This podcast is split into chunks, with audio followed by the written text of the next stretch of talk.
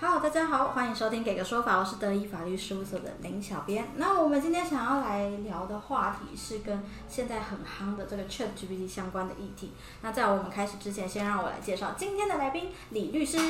大家好，我是德意法律事务所李律师。是，哎，那因为我们之前已经有请过李律师在聊关于像是商标啊，或是一些制裁相关的议题。那我们今天想要聊的是，因为像现在 AI 机器人这个 AI 创作这个事情非常受人瞩目，它虽然是在一个风潮之上嘛，尤其像 AI，你除了跟它聊天，它可以帮你可能改文档啊、整理会议记录，甚至它还可以进行创作。那我们今天想要来了解的事情，就是像 ChatGPT 或是 AI 这种产出的作品，它目前是不是有受到像是著作权的保护呢？嗯，我自己是比对对著作权比较稍微熟一点，所以我先讲著作权。嗯， AI 的产出有没有受著作权保护这一件事情，是我个人倾向没有。嗯，因为依照就是我们学理上很重视的一个著作权的前提是，必须是人类精神上的创作，嗯，才是著作权想要保护的那个著作。所以如果说是譬如说机器的创作，或者说或者是以前就是我们有有学到，譬如说那个大猩猩或者是大象去画画，嗯，这个都是我们很典型都在讨论，就是这样是著作权法上的著作吗？这个是一个很很重要的事情，所以我个人倾向是没有、欸因为它的确就像我们说什么大猩猩那种明星宠物，他们可能会有什么绘图，像之前也有一只画画蛮厉害的狗狗，像它这样画出来的作品，我们当然知道它是一个作品，但是就您刚刚说的，它应该是要人创造、人精神上去创作的一个作品，才会算是一个著作权保护的部分。那在实物上有没有其他的见解呢？嗯，实物上目前是有一个，目前是有一个，我我最近有看到一个制裁局，嗯，因为制裁局算是台湾管理专利商标著作权法的一个主管机关，对所以因为这个东西最近真的是很很很很很红啊，对，所以其实制裁局他们有马上针针对 Chat G GPT 嗯，有给一个函释，有他可这个韩式的的说法，我觉得其实也蛮有道理的。嗯，因为 Chat GPT 它的它的前提是它有一个很大的资料库，对，所以它其实会把很多网络上的的文文章、著作、著作或非著作，反去正就是参考它，对，全部都收纳到它的资料库。哦，好，那这时候就会先面临到第一个问题，就是它收纳到资料库这件事情会变成是重置。重置。对，这个这个的概念就是说，著作权的权是什么权？就是我们著作权有很多权。好，那譬如说我我可不可以去那个图书馆去把人家的书影印，哦，或者是我去抛到网络上，就它很多权。嗯譬如说我抛到网络上叫公开传输权。嗯，那如果说我我我就是把它播到，就是譬如说电影，我我公开的播放给大家看，那个叫公开播送权。嗯，就它很多权。那如果说我把网络上人家的东西，然后我用影印或者是存在我的资料库，这个叫重置。可是这个会有一个问题，就是重置的前提是，如果说人家那个是合法的著作权，是。你要先取得授权。但我好奇一件事，您刚刚说像我去影印了图书馆的书籍，然后存在我自己的资料库，可是如果我没有使用，就是对外公开使用的话，诶、这个就是说，实物上可能没问题，因为因为你也没有用，所以大家不知道你干嘛？大家不知道你根本就根本不知道你有这个东西，这样子但是我我我这样说好了，就是先先从理论来说，是如果人家的东西是合法的著作，它有那著作权对的，，那你一定要你一定要先取得授权，嗯对不对？那我们知道 ChatGPT 几乎都没有取得授权，它就是一个大型收纳数据的一个地方，但是它对它没有取得授应权，该没有啦，没有没有，啊目应该前没有。它是是没有它是那个美国的那个 OpenAI 这间公司，对就是就是推的一个对话型 AI 嘛，对所以它在台湾应该不会大费周章的每一个去取得合法的授权。哦，好，那这时候会有个问题，就是如果说，譬如说，呃，是那个上课讲义啊，嗯，或者是人家的散文啊。对，呃，散文还好，因为散文就是比较，他他应该不会直接用。譬如说上课讲义好了，嗯，因为制裁局的那个见解讲的就是补习班的讲义这件事情。哦，对，那如果说他根本就没有取得授权，是那这时候我能不能用这个素材再做创作？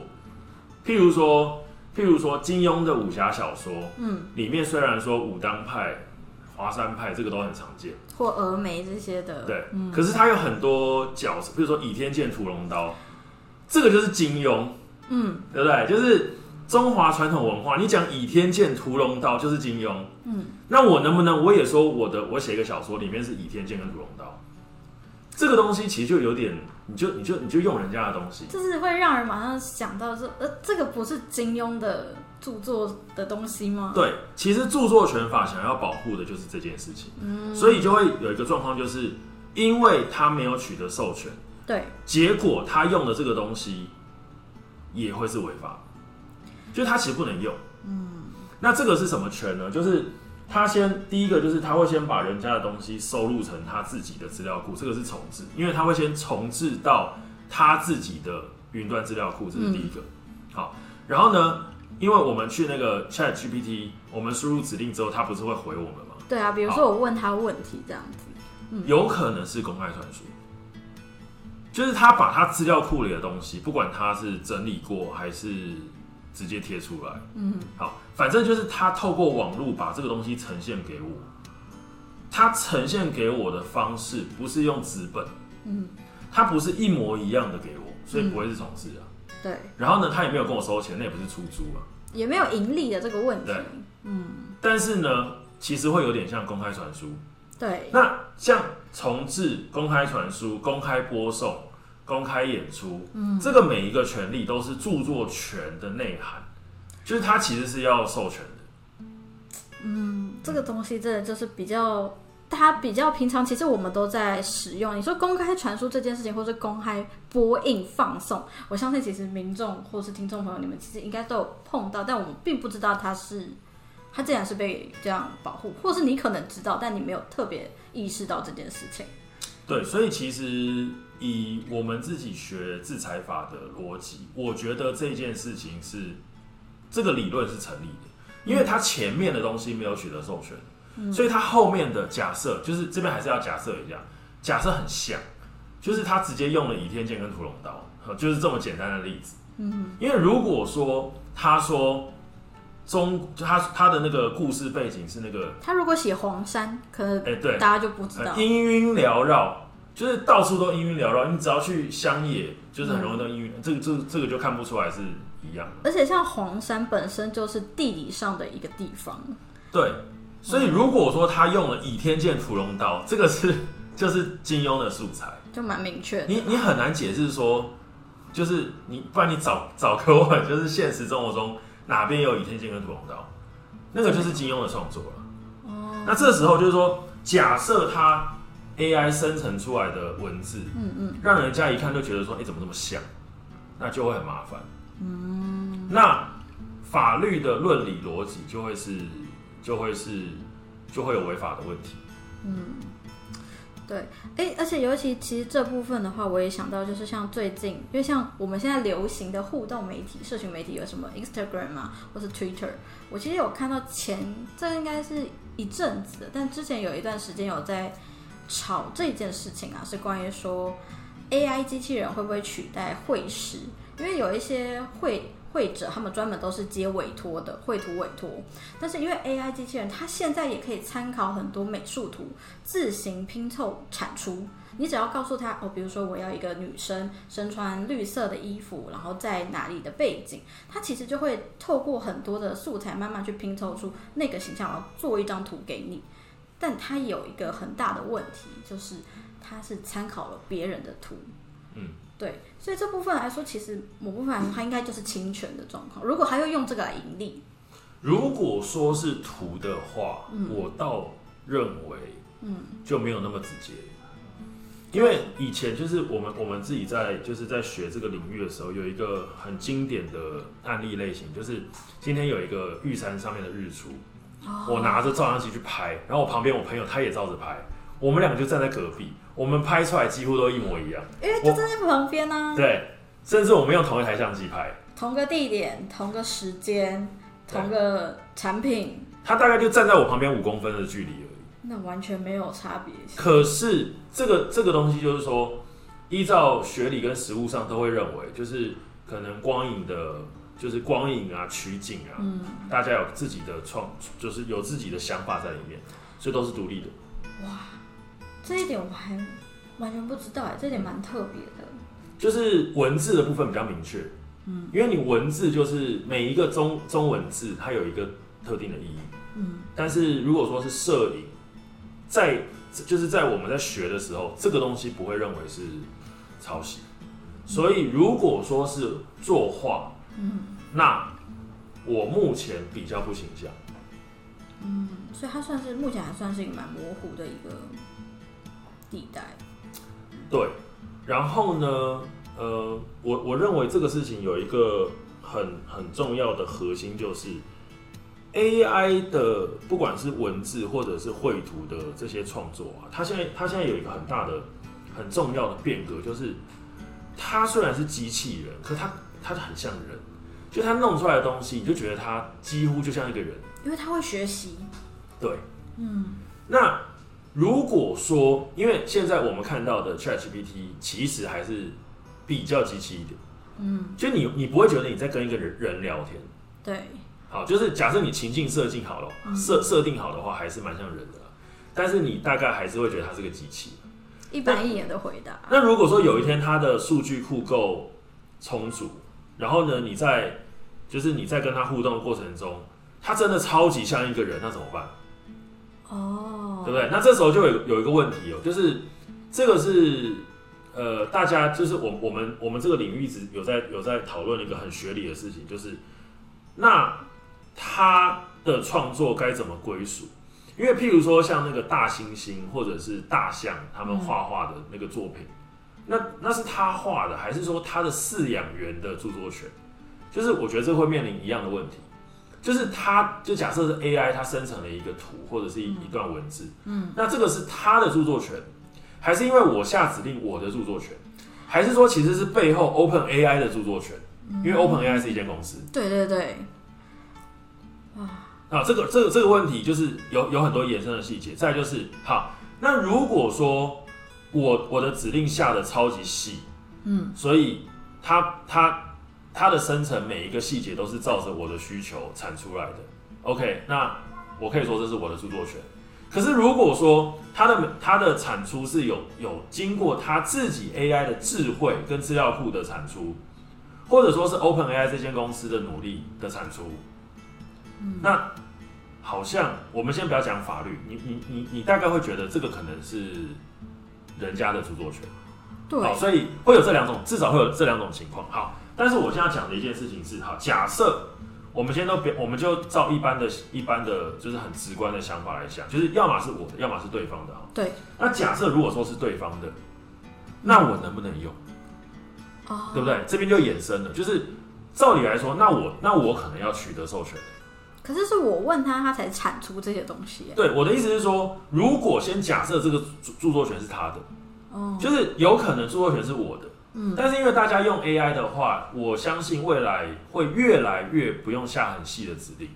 嗯因为现在大家都，譬如说现在都绑定 Google 的账号，然后你可能常常跟他聊，他就很很很懂你，所以你可能不用每次都讲一堆细节，然后他再产出，所以有可能渐渐的他真的越来越像一个人，所以有可能他越来越成熟之后，他的东西。其实都是因为他的城市嘛，或者是他们公司背后的努力而产生，不是因为你下了很细的指令而产生。嗯，那这时候有可能著作权是他的哦。好，那这时候我们能不能还强加诸说没有著作权都是我的？嗯，哦，这这个这个这个很值得讨论。那如果说是对方的，那